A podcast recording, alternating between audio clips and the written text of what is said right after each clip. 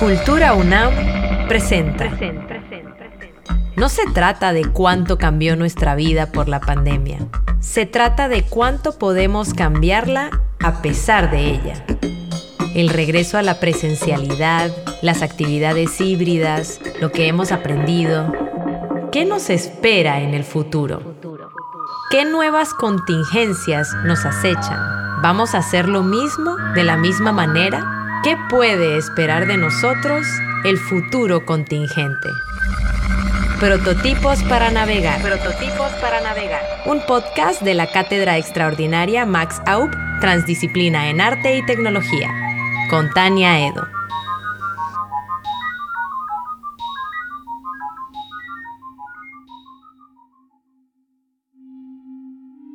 Hola, pues estamos aquí en la en el espacio de experimentación sonora en el MOAC, un espacio sonoramente muy, muy interesante y acabamos de terminar una sesión, una práctica de escucha y movimiento con el coreógrafo Javier Martín.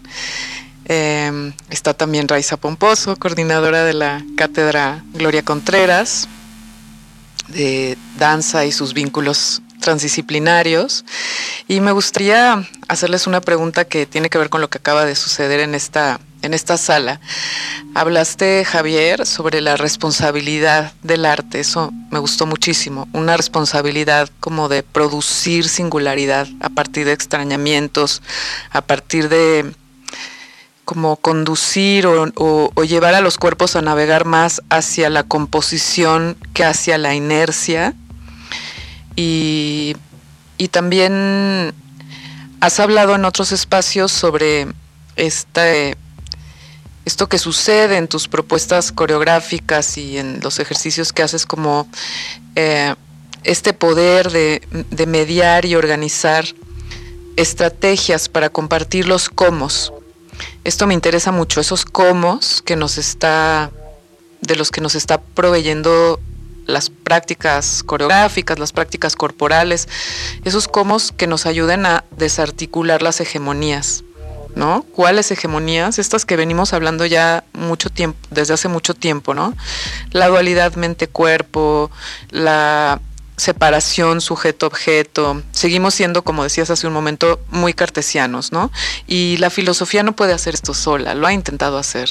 Todo el siglo pasado quizá ha sido la filosofía desde esto que llamamos la cabeza, ¿no? Intentando eh, a partir del discurso y de, y de, y la, el pensamiento escrito, llevarnos hacia allá, pero, no se puede, no se puede hacer solo leyendo, solo pensando, ¿no? Es creo que las eh, la, la, práctica, las prácticas corporales, la coreografía, nos está acompañando en eso y veo tus objetivos también muy así, amplios, no son unos objetivos que responden a una pieza que tú quieres expresar, a una investigación, a una experimentación que tú llevas a cabo, sino como hay una intención de eso, de llevarnos hacia otro lugar, ¿no? Y eso me gustaría muchísimo que, en, en, esa parte, en, ese, en esa responsabilidad. Y me encantaría hacerle la pregunta también a Raiza, porque es... Eh, la Cátedra Gloria Contreras nos ha llevado justo nos está llevando todo el tiempo a ese tipo de espacios y también pensando en el público que estuvo aquí.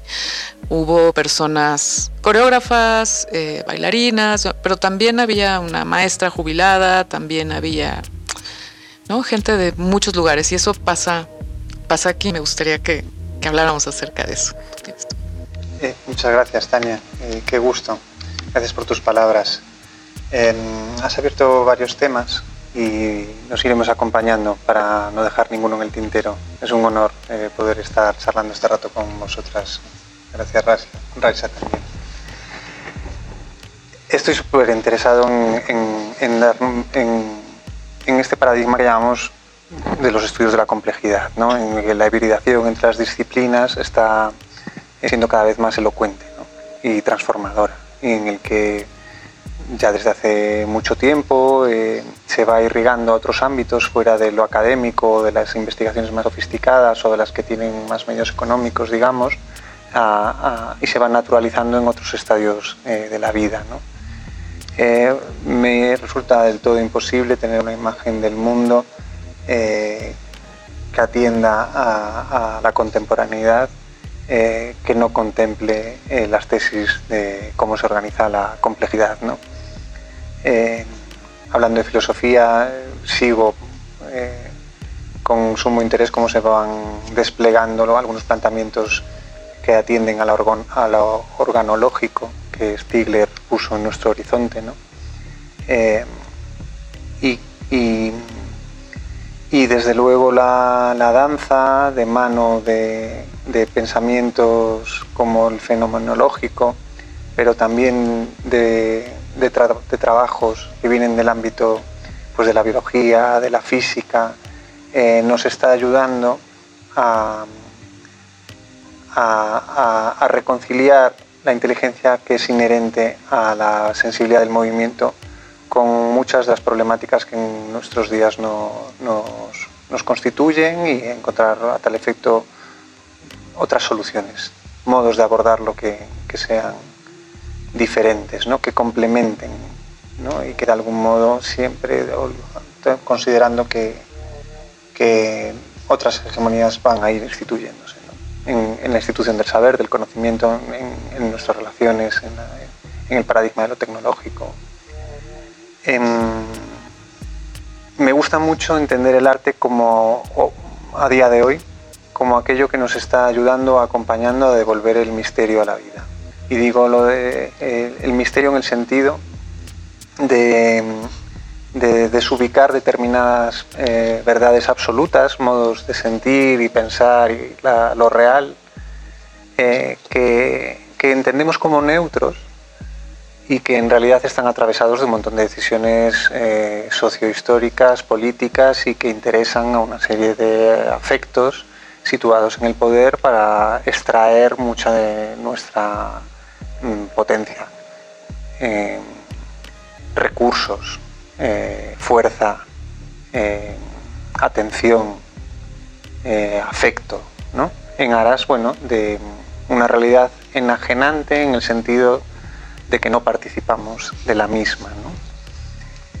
Em, hay muchas prácticas desde el ámbito de lo estético que se están sintonizando eh, eh, y buscando eh, a investigadores del ámbito de la filosofía, del ámbito de la ciencia, del ámbito de lo social, para, juntas poder elaborar una imagen del mundo que atienda al plural que, somos y por tanto respete la, diversidad que inherentemente nos constituye y, a tal efecto resistir. Se dice mucho que la danza es un ejercicio de resistencia político en sí misma y tiene que ver, porque eh, pienso yo en parte, con que es materia viva, la materia con la que trabajamos son los cuerpos, y entonces eh, enseguida laten estos asuntos, ¿no? Eh, desde el momento en que,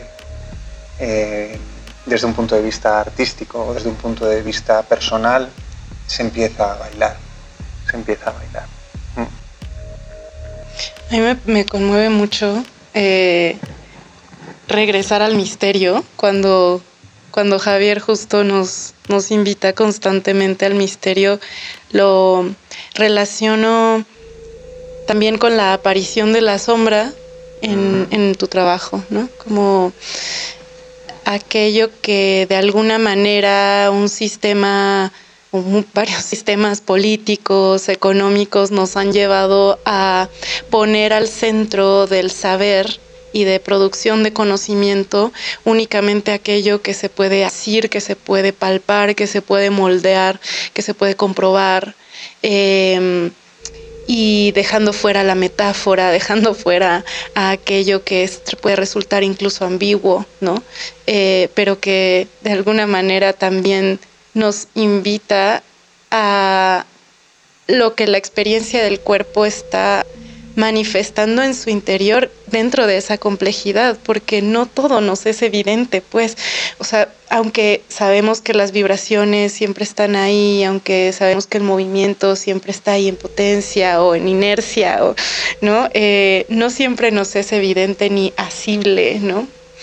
Em, y, en, y en ese aspecto poder dar cuenta de lo que todavía no, no, ¿cómo decir? Lo que todavía no es, nos permite también escuchar al otro, escucharlo como parte de esa, em, pues, manifestación de vida, ¿no? Que no depende únicamente de lo que llamamos sujeto, ¿no? Que es también una tradición filosófica que, hemos estado explorando mucho en, la, cátedra y en la experiencia del cuerpo, ¿no? Cómo empezar a deconstruir eh, la idea de que hay un sujeto y un objeto que se relacionan todo el tiempo, ¿no? Eh, sino justamente qué pasa si nos aventamos a las redes de lo desconocido, ¿no? o a las redes de lo que está ahí como en el intersticio del cuerpo, ¿no? O de nuestros cuerpos.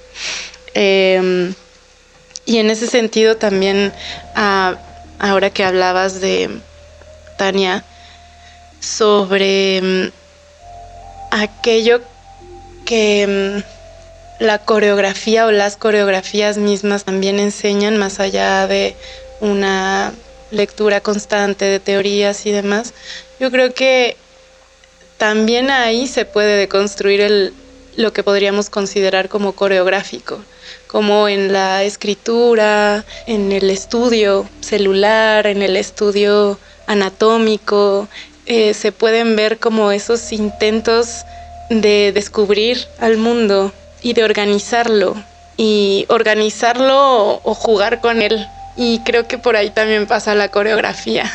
O sea, en, el, en un libro de anatomía podemos ver como esos juegos coreográficos de quién puso se puso ahí, no sé, ¿no? Quién jugó de alguna manera con la aventura de conocer algo de la vida, ¿no? De lo vivo.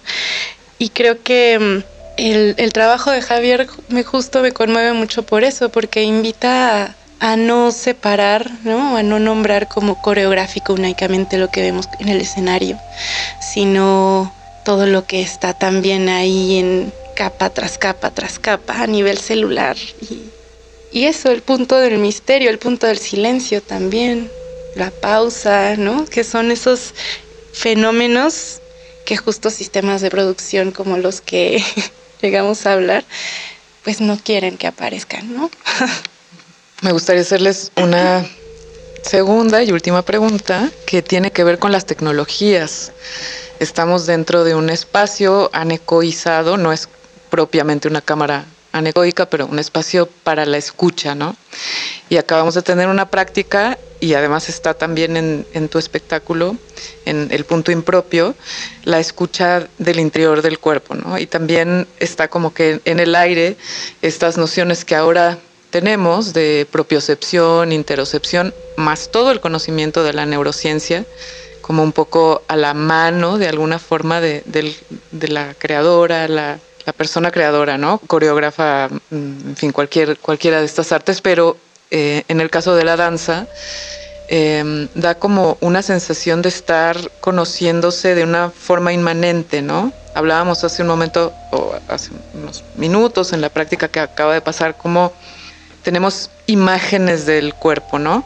Pero la escucha nos lleva adentro y nos como que nos conduce a percibirnos de una forma así inmanente, ¿no? Y bueno, la, pregunta iba más en el sentido de las tecnologías, ¿no? Eh, por un lado está, y, hay referencia constante en tu trabajo a, podemos llamar las tecnologías, por ejemplo, la danza de los derviches, ¿no? Este giro, ¿no? Que produce un estado mental, un estado de conciencia, un estado, estado alterado y, eso, ¿no?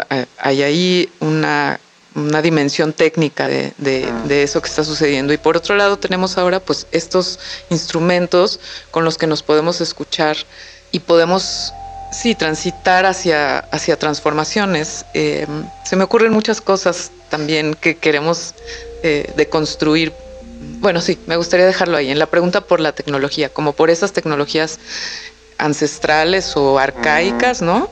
Y estas tecnologías nuevas, porque si no, quizás sería más fácil, a lo mejor, o, más directo, decir, pongámonos a hacer tai chi, pongámonos a estudiar los Vedas y, a hacer ciertas meditaciones o budismo, en fin, ahí está todo ese conocimiento y podríamos llegar a lo mejor a lugares muy similares, pero no, estamos en el siglo XXI y tenemos toda esta carga histórica, esto que llamamos cuerpo, eh, aquí laten células antiquísimas, ¿no? Pero también está expuesto y está todo el tiempo en interacción con esas tecnologías que normalmente nos alienan más que integrarnos, pero en este caso están sirviendo como para lo contrario, ¿no? Me gustaría un poquito hablar acerca de eso, ¿no? Estas...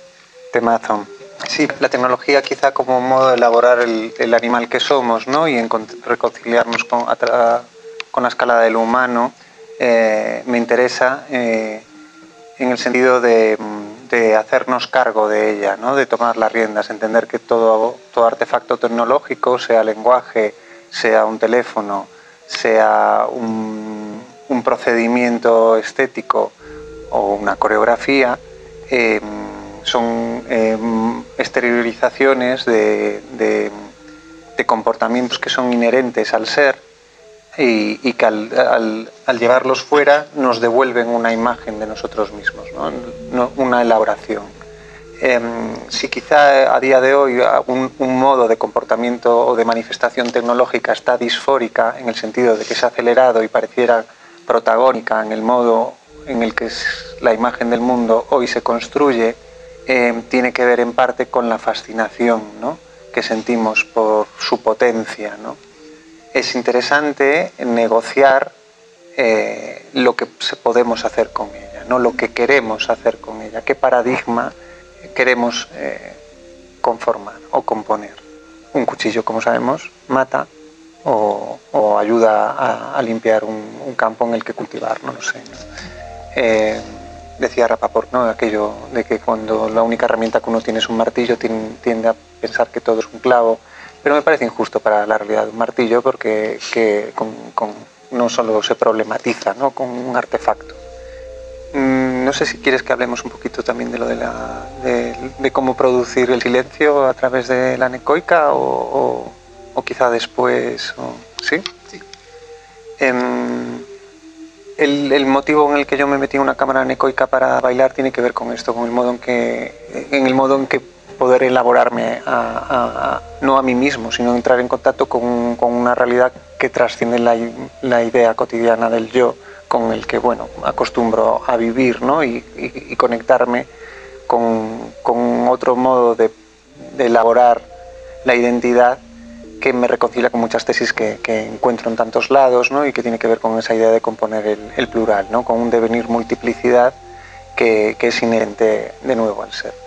¿Por qué? Porque la necoica mm, es, como sabemos, es un artefacto contemporáneo que ayuda a construir un silencio a un 99 y pico por ciento, donde eh, nada más entrar uno se da cuenta de, su efectividad, puesto que nuestra respiración se evidencia eh, enseguida, eh, nuestros pulsos acontecen también de un modo muy plausible, las fricciones de, la piel, ¿no?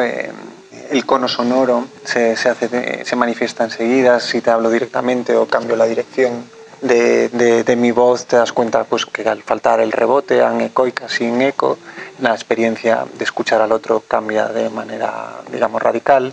Y si te pones a bailar, eh, pues eh, todo, escuchas un montón de chasquidos, de, fluctuaciones en el sentido de burbujeos, de, cambios en las vísceras, ¿no? de, tensiones que movilizan la carne y que generan pues, tensiones y rugosidades que se pueden escuchar ¿no?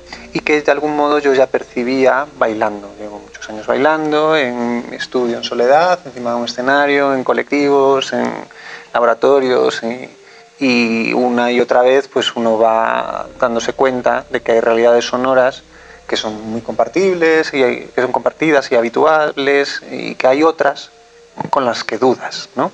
que no sabes hasta qué punto estás proyectando ahí eh, eh, pues, tu fantasía o tus anhelos acerca de transitar un poquito más allá de, tus límites perceptivos. ¿no?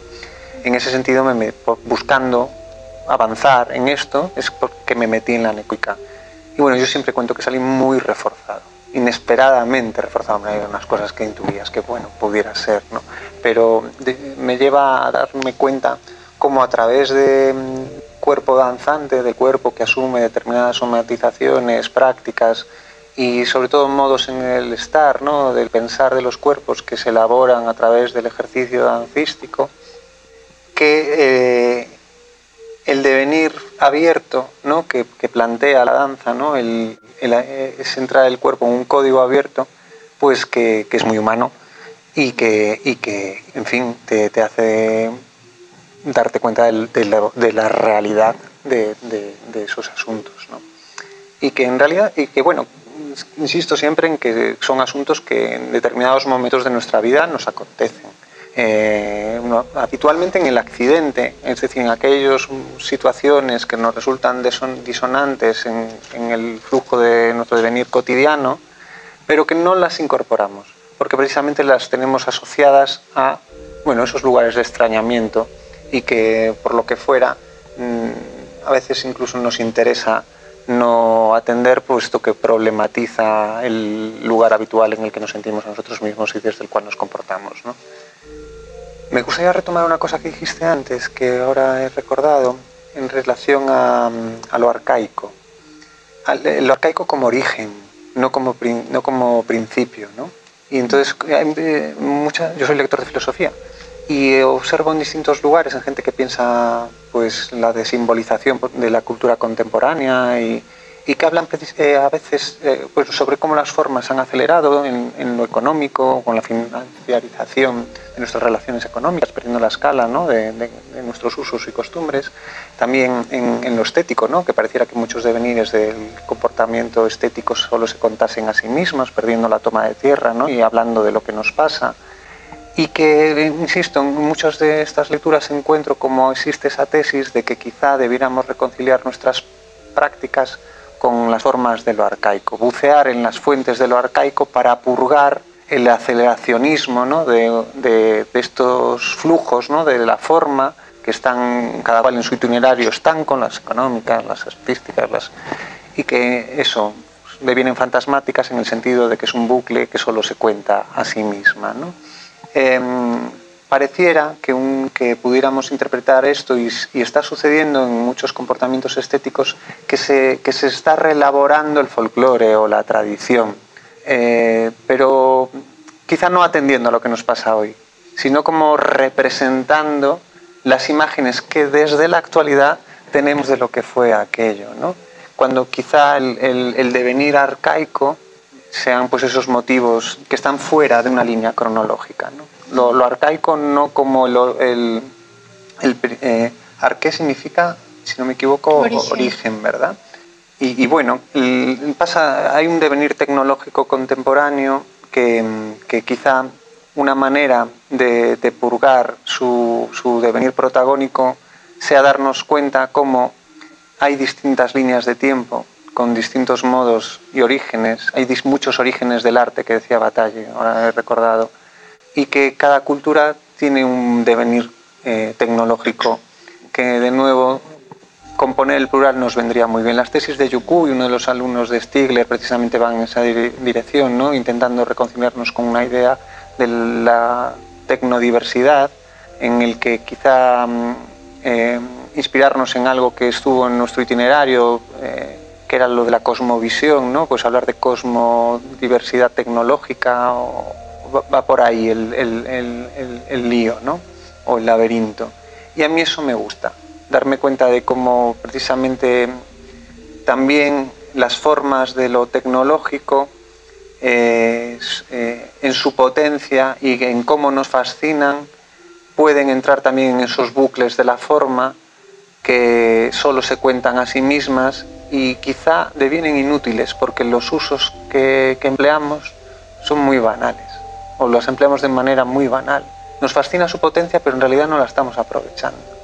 Y quizá no la estamos aprovechando precisamente porque no están interrelacionadas con, tantas otras y con aquello que nos ayuda precisamente a lo que nos interesa, quizá como humanos. En fin, meditaciones que me acompañan. Algo que ha ido surgiendo en estas dos clases de laboratorio con Javier también es, que me parece muy hermoso, es que se van manifestando también las propias tecnologías y pedagogías corporales, como eh, digamos con, con cada desarticulación ¿no? de los fulcros y todo lo que Javier nos ha ido compartiendo. Preguntabas hace un momento sobre eh, también quienes están conformando el laboratorio, ¿no? no únicamente personas de danza, ¿no? sino bien que provienen de otras prácticas, eh, diversas edades, eh, diversas búsquedas también, intencionalidades distintas ¿no? al estar en este espacio. Hay, hay varios que vienen del ámbito de la ciencia, gente de biología, hay gente sí. Sí, sí, sí. pero la experiencia del cuerpo está ahí, tanto. Nos está de alguna manera conmoviendo, o sea, es decir, extasiando, ¿no? Como sacarnos, ir al, sacarnos de, de lo que también ya hemos dado por hecho a nivel, pues eso, pedagógico, y de cómo hemos resuelto la vida a nivel de movimiento. Em, y e ir descubriendo esas capas, no sé si necesariamente para quitarlas o para negarlas o decir, ay, claro, está saliendo mi rotación que aprendí en la clase de ballet, ¿no? O sea, ajá, está saliendo, la reconozco. Y de qué manera tal vez juego con ella o me atrevo también a escuchar la experiencia del cuerpo del otro, ¿no? Y probarla, ¿no? Como siento que eso también tiene que ver con el arjé del que hablas, Javier.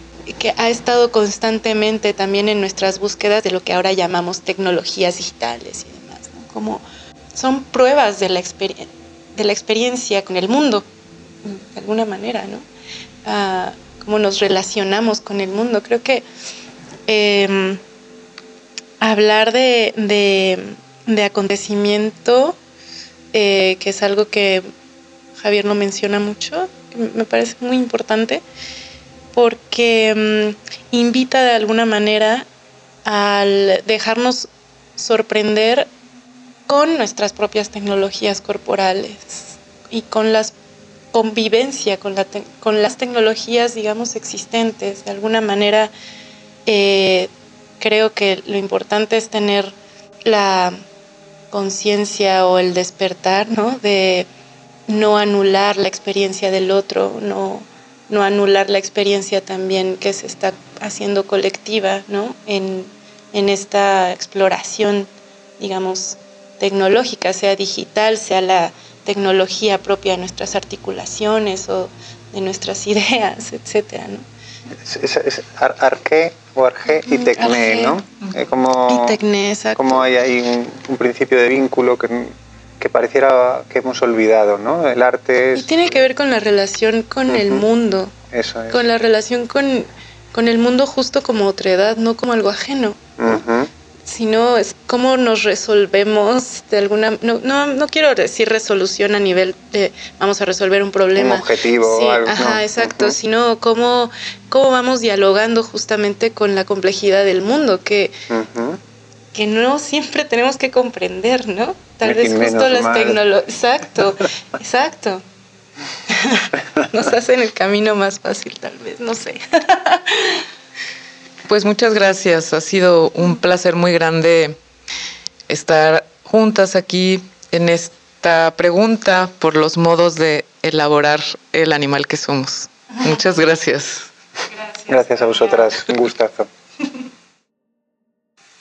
Se me viene un recuerdo eh, de la charla que, dio Javier Martín em, en Danza UNAM, que le acompaña justo Sabela Mendoza, una mujer brillante y muy, muy sensible también en este acompañamiento al trabajo escénico y coreográfico de Javier, que em, Sabela nos contaba sobre la cooperación necesaria, digamos, que hay incluso a nivel celular para que funcionemos de alguna manera, ¿no? O la vida surja.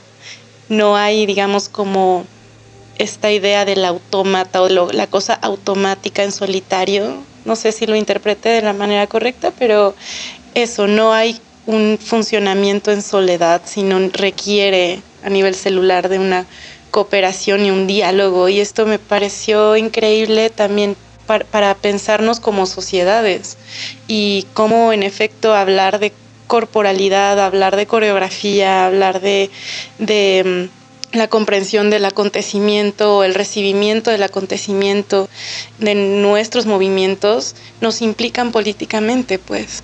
Está a nivel micro y macro politizándose el cuerpo de alguna manera, ¿no?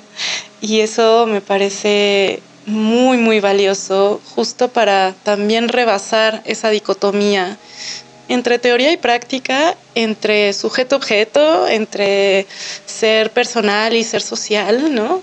Creo que sí hay una correlación constante, infinita, desde lo más mínimo del cuerpo, lo más sutil, hasta lo que estamos justamente expandiendo eh, a nivel social, pues con, el, con el todo, que no sé, lo relaciono mucho con, justo con el efecto mariposa. Cualquier mínima acción afecta a lo inimaginable en lo macro, ¿no? Y a mí me conmueve mucho eso, porque es claro, nada nos es ajeno. Y creo que ahí tocamos también la dimensión ética de las artes del cuerpo.